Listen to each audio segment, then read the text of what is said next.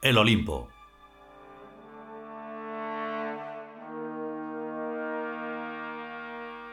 Cuadragésimo segundo capítulo.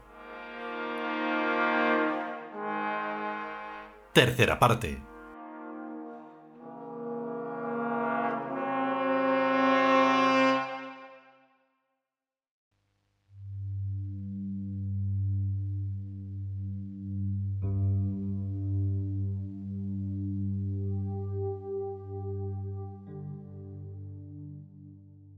¡Uy, madre mía! ¡Locos de estrógiros! ¡Qué gracioso! exclama la diosa Juno. Jamás había oído que el concepto de destrojería pudiera unirse al de demencia. Y sin embargo, no anda muy descaminado el chico. Dice el dios Zeus. Si los locos retrógrados pueden ser tildados de levógiros por girar a la izquierda, o sea, hacia abajo, ¿Cómo habríamos de llamar a la gente que se pasa de rápida, de avanzada, de progresistas y de abarcar mucho más de lo que puede abarcar? Locos dexterógiros, efectivamente. Lo lógico, sensato y correcto en una escalada, tanto de una montaña física como de una montaña mental, es ir ascendiendo poco a poco, sacrificando la velocidad a la seguridad, afianzados en cada detalle tras comprobar su firmeza. Estas comprobaciones de la firmeza del detalle son sumamente importantes, porque si colgáramos todo el peso de nuestro pensamiento en un detalle y éste fallara, caeríamos al abismo, que es lo que les pasa más tarde o más temprano a todos los locos dextrógiros. Y así terminan convertidos en locos levógiros, obsesionados por un estrecho campo de intereses, que es lo que tipifica y caracteriza a estos infelices desgraciados. Vaya por Dios. Dice la diosa Minerva. Si malo es pensar poco, tampoco debe uno pasarse de rosca pensando demasiado. Aunque yo más bien creo que todo esto depende de la calidad intuitiva del pensamiento, o sea, de la finalidad que le anima a proseguir en sus audacias. Hay cosas que están justificadas desde antes de empezar a existir. Son las necesidades Ojo, que no he dicho necesidades, sino necesaridades.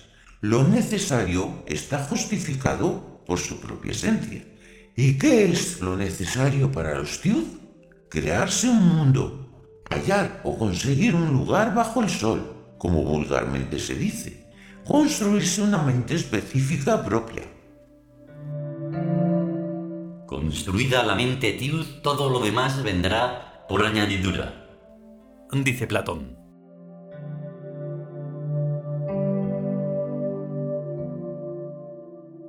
El Olimpo está de fiesta. Todos los dioses y sabios están asomados al patio. El mismo narrador de los siglos, que esto dice, está metido en pleno jolgorio. Toda la gente pensante de todos los milenios formamos un sindicato. Revela Yok metiendo su mano entre dos espejos paralelos y más que eso aún, un club. Siempre somos los mismos, dice Thor. Tanto nosotros como los otros, o sea, la gente que no son nosotros y que también piensan a su manera y en sus cosas.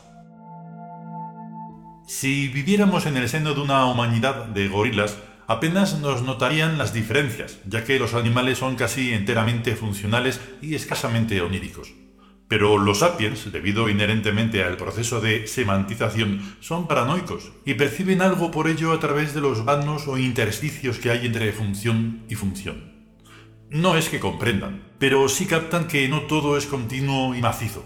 Y cuanto más sonorizados están, o sea, cuanto más semantizados, tanto mejor detectan nuestras posiciones, que de otro modo les resultarían totalmente invisibles e imperceptibles. Esto significa dos cosas que hemos de ser prudentes y que puede que entre ellos haya tíos. Oh dioses, ¿cuándo llegará el día en que los pensantes sean colocados a la derecha de la raya y los no pensantes se pongan a la izquierda? No tardará mucho.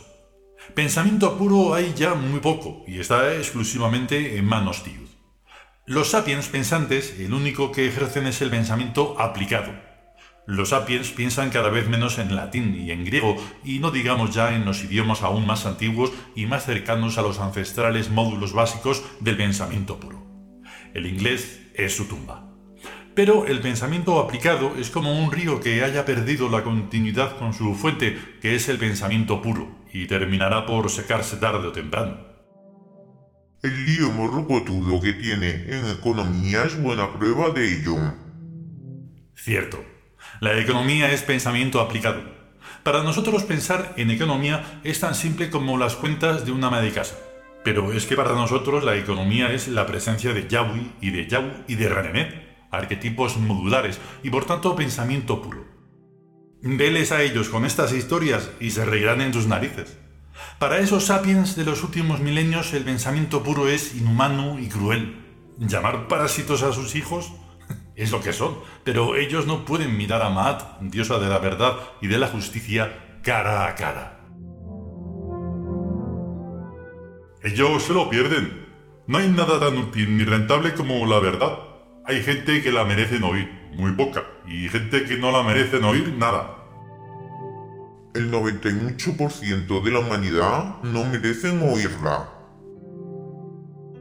Es de pena nacer y vivir y morir todas las vidas en el seno de la mentira, y no yendo más que mentiras desde la cuna a la sepultura. Eso es lo normal en todas las culturas y sociedades humanas vivir bajo la sombra de la mentira, como las cucarachas. Es que creen que la verdad les hace daño. Por ejemplo, la verdad es que ser pobre no es nada bueno, ni puede ser bueno, ni aun por más retóricas vueltas que se le dé a la cosa. Ser pobre conlleva no solo carecer de dinero, sino carecer también del talento y del esfuerzo necesarios para conseguirlo. Es pobre por naturaleza toda persona que desprecia y desperdicia las oportunidades que ofrece la vida en la infancia, en la adolescencia, en la juventud y en la madurez para aprovechar el tiempo y labrarse un porvenir. Y en cambio, el pobre se permite el lujo de caer en todas las tentaciones del vicio y la haraganería. Anda y que lo zurzan. ¿En qué hace daño la verdad? ¿En saberlo? en proclamar por todas partes que la miseria es el castigo de los miserables?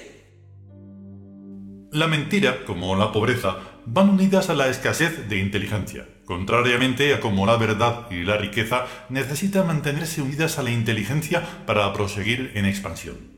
El destino que los sabios antiguos imaginaron para el mundo humano no era ciertamente el de los míseros suburbios que rodean a tantísimas ciudades actuales, sino el de las opulentas urbes que una alta civilización puede crear. La pobreza y la miseria son un fracaso y deben, por lo tanto, ser analizadas y juzgadas hasta en sus más profundas raíces.